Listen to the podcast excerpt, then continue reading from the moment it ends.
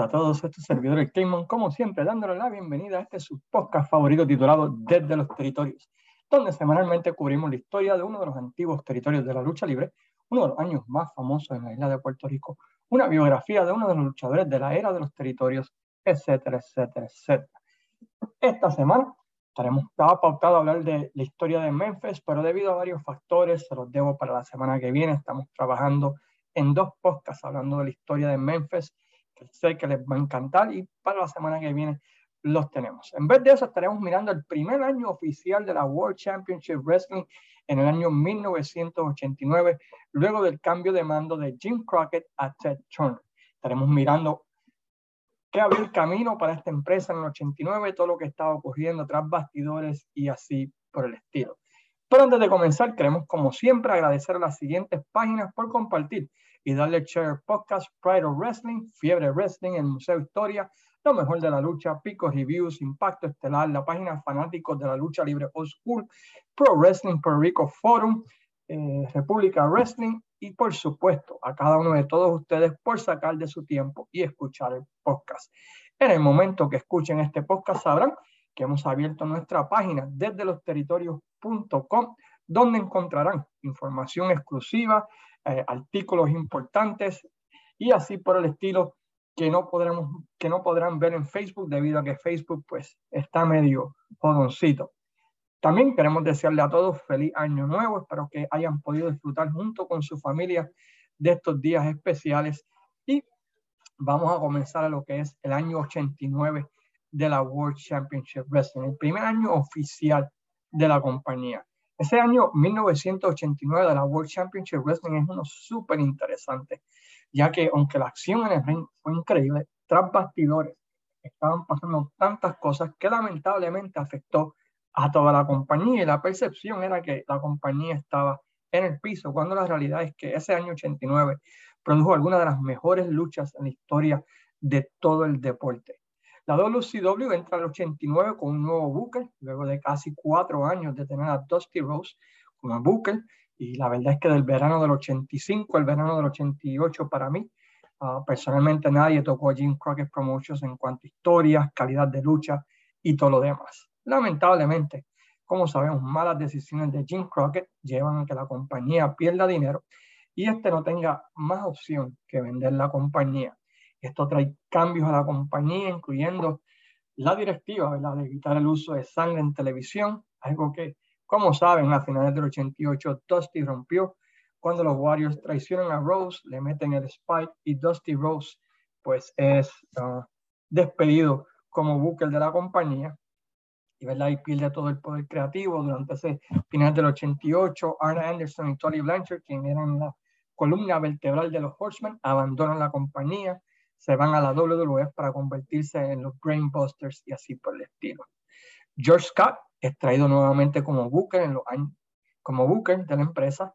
Ya él había fungido como eh, Booker en una ocasión en los años 70 en el territorio de Mid-Atlantic, como se le conocía originalmente a la World Championship Wrestling, y fue acreditado por convertir a Mid-Atlantic Championship Wrestling, o Team Crockett Promotions, en el mejor territorio de los 70, cambiando el territorio, de uno de parejas y llevando el territorio a lugares nunca antes vistos, aunque muchos alegan, ¿verdad? especialmente Jim Cornette, que con un roster con Wow McDaniel, Johnny Valentine, los Anderson, Rick Flair, Ricky Steamboat en tu territorio, pues no era tan difícil virar el territorio y pegarte. En el 83, él se va a trabajar a la WWF y junto a Pat Patterson se encargan ¿verdad? del booking de la compañía en ese primer run de Hulk Hogan en la World Wrestling Federation con gran éxito.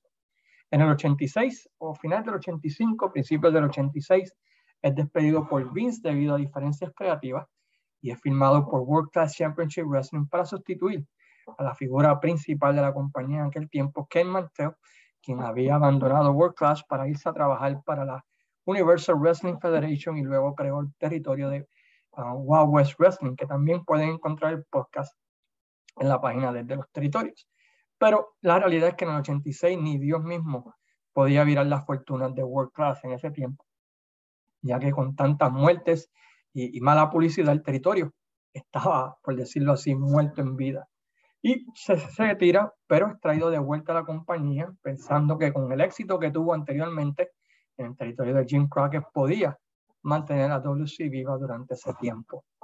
Jim Hurt sustituye a Jim Crockett y comienza sus funciones en enero del año 89 en una posición que se ganó debido a la amistad que tenía con Ted Turner.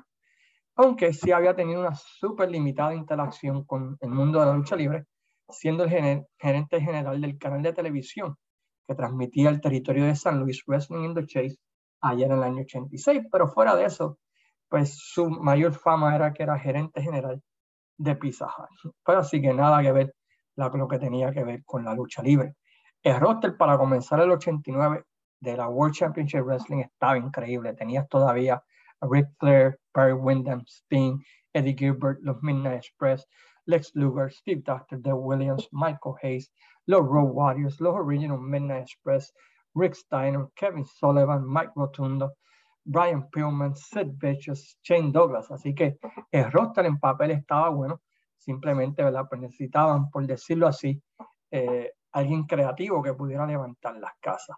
El ángulo principal en esos primeros meses del 89, bueno, el primer mes del 89 fue entre Eddie Gilbert pues lo que quedaban de los Horsemen, en este caso Barry Windham, quien era el campeón de los Estados Unidos, y Rick Flair, quien era el campeón mundial de la NWA, donde este primero pues quería luchar por uno de los títulos con los Horsemen, con estos básicamente burlándose de llevando que Gilbert los retara a una lucha en pareja donde él traería una pareja sorpresa. En este caso, pues al ver esto, los Horsemen aceptan y por un par de semanas se están burlando de Eddie Gilbert sobre quién podría ser la, esta pareja misteriosa que, que atacaría, que haría pareja con Eddie Gilbert.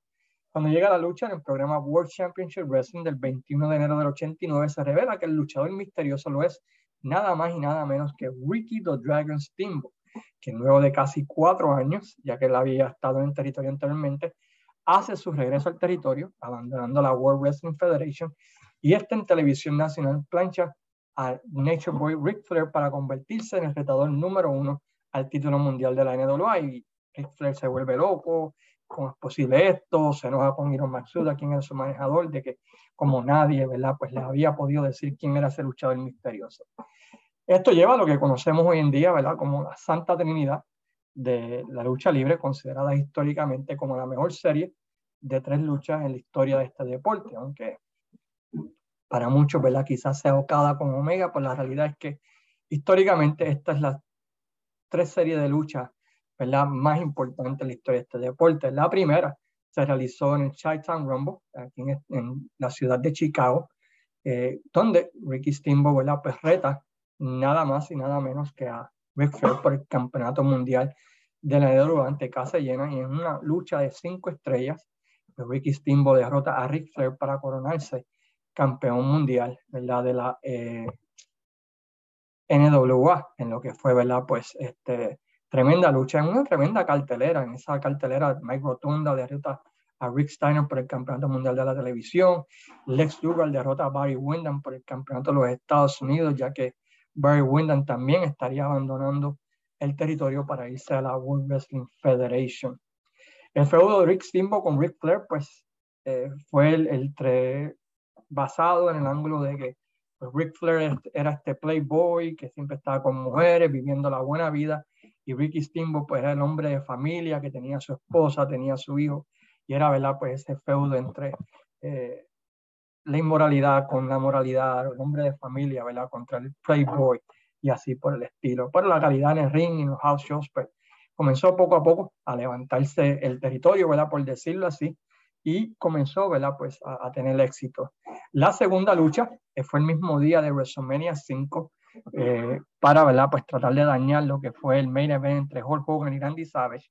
Algo pues que no resultó ser así, ya que la lucha, ¿verdad? Pues de WrestleMania 5 pues rompió todos los récords de, pay-per-view de la WWF en ese tiempo.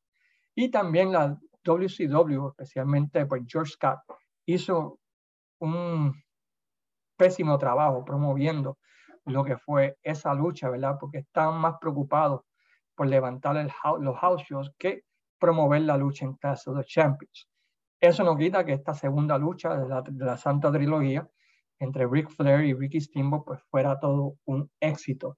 en esa lucha, ¿verdad? Pues ah, se fueron a una, era una dos a tres caídas, una lucha, ¿verdad? Donde este, iba a ser por una hora, se dividen, ¿verdad? Pues las caídas y en la tercera caída, pues Ricky Steamboat plancha a Ric Flair, pero este último tiene eh, la pierna en la soga, el árbitro no lo ve, creando más controversia sobre quién debería ser el campeón.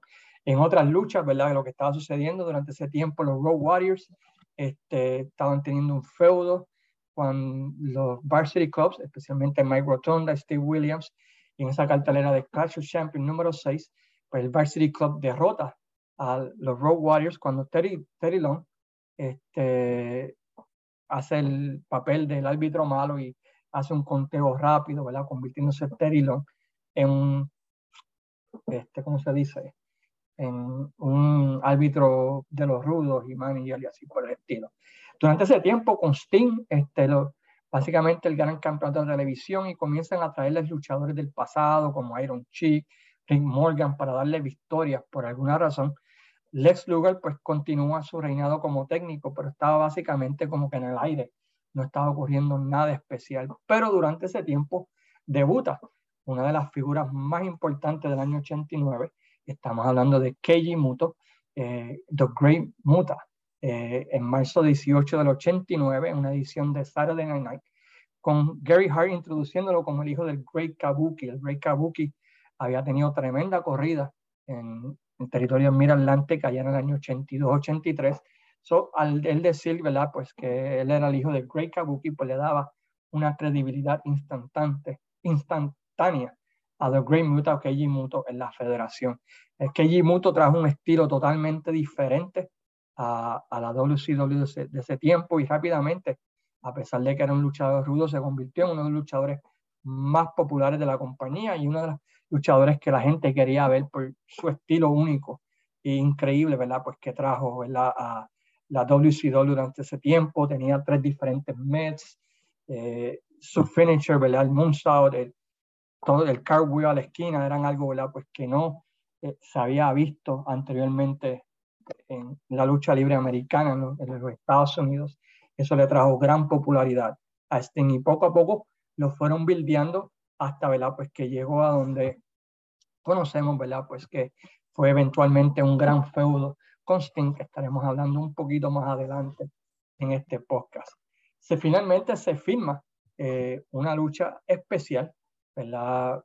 Para lo que se conoce como War 89, el Music City Showdown, ahí en el Auditorio Municipal de la ciudad de Nashville, Tennessee, en mayo 7 lo que hizo esa lucha especial fue que tenían a tres jueces, en este caso tres campeones mundiales de la NWA, en este caso Terry Funk, Caro Connor y Lutes, como jurados especiales por si acaso la lucha terminaba en un empate, estos tres jueces iban a decidir eh, quién sería el nuevo campeón mundial de la National Wrestling Alliance.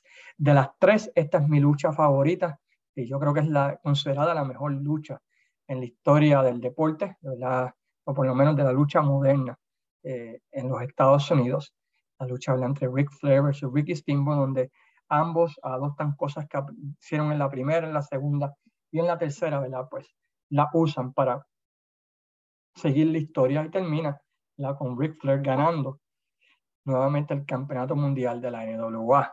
Inmediatamente de esto, ¿verdad? Pues Flair le muestra respeto a, a, a Ricky Steamboat y de repente, mientras está en la celebración, pues Terry Funk aparece y uno de los jueces se levanta y aparece la frente a Ric Flair y empieza a felicitarlo y Ric Flair, pues, ¿verdad? Pues lo acepta y Terry Funk sigue, ¿verdad? Pues tratando de, de, de, meterse y Ric Flair dice, bueno, ¿cuál, ¿cuál, es tu punto? ¿Qué es lo que tú quieres?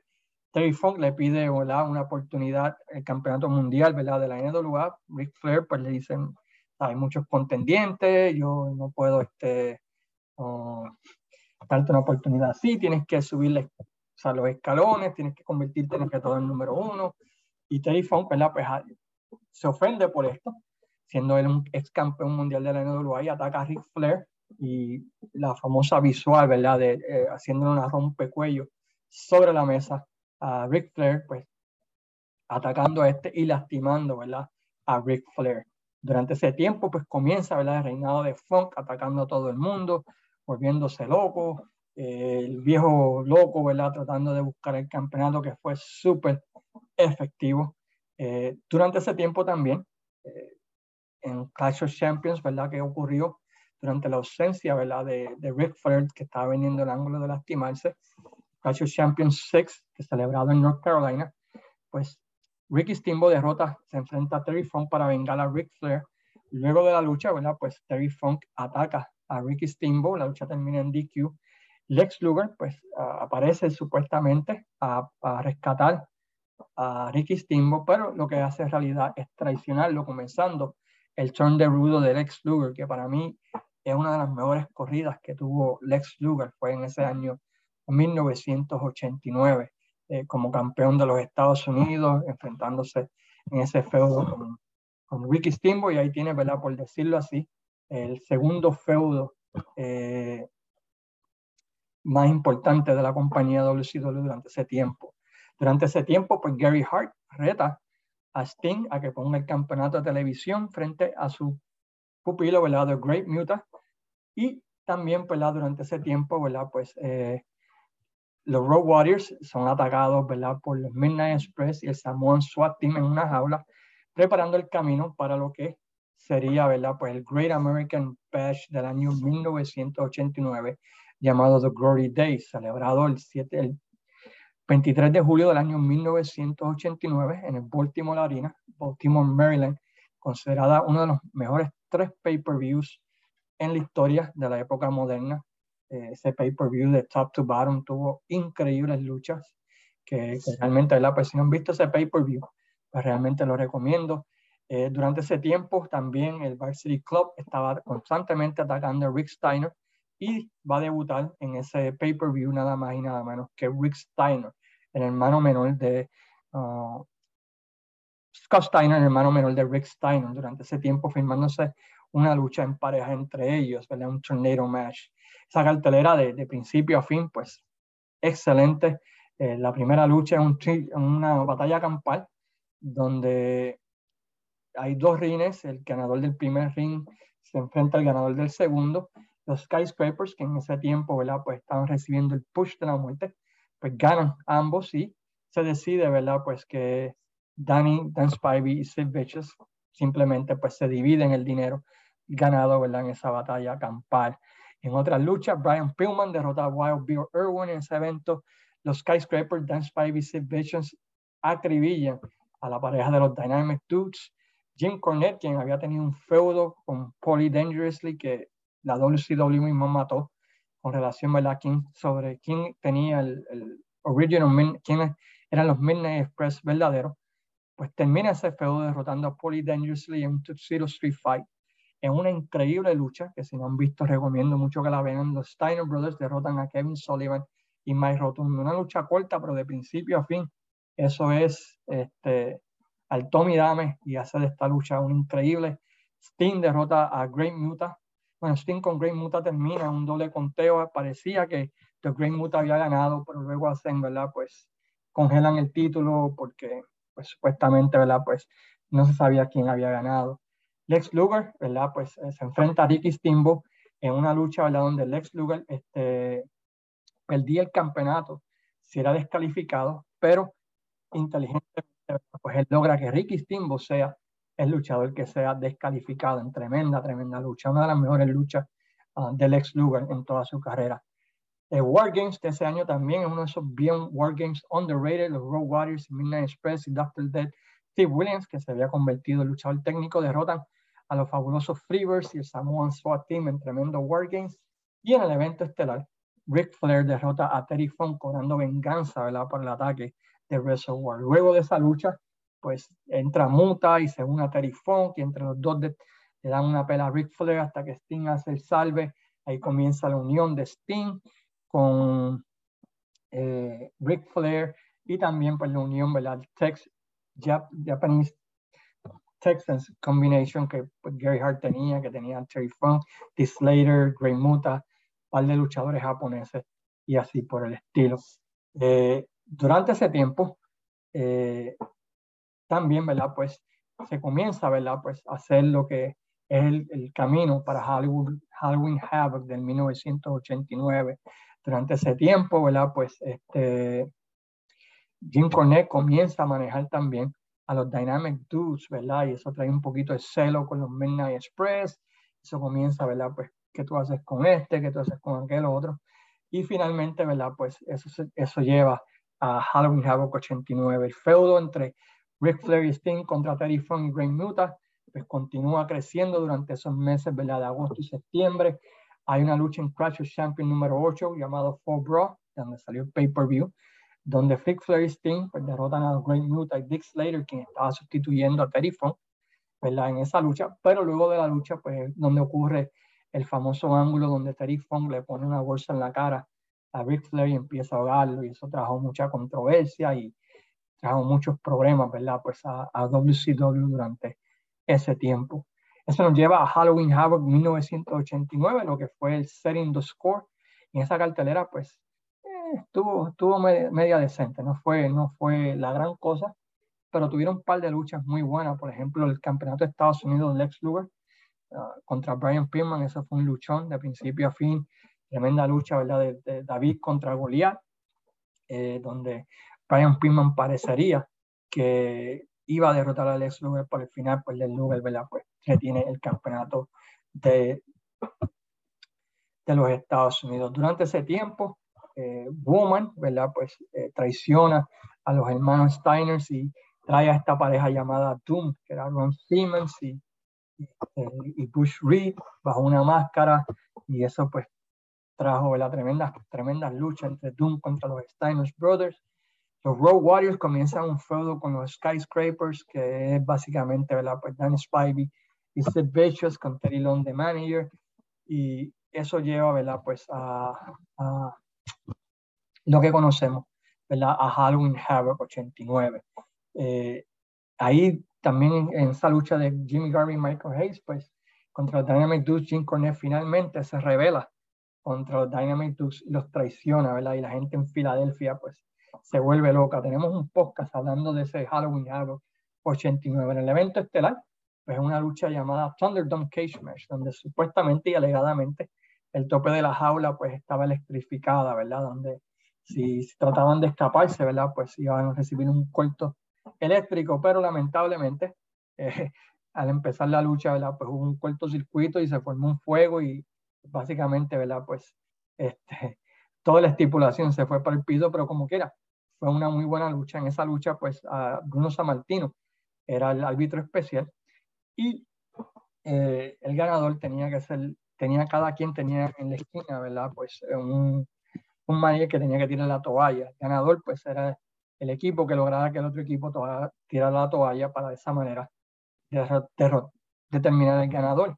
Y al final, ¿verdad? Pues Oli Anderson le da, una, le da a Gary Hart y tira la toalla del grupo de los rudos para que de esa manera este, Rick Flair y Sting derroten ¿verdad? Terry Funk y Great Muta. Durante ese tiempo, pues se comienzan los rumores de que Tolly Blanchard y Arn Anderson estarían haciendo su regreso a World Championship Wrestling para reformar los Horsemen. Pero tres días antes de que esto pudiera ocurrir, ya que habían aceptado un contrato, por lo menos en un gendio, por decirlo así, un contrato de mano.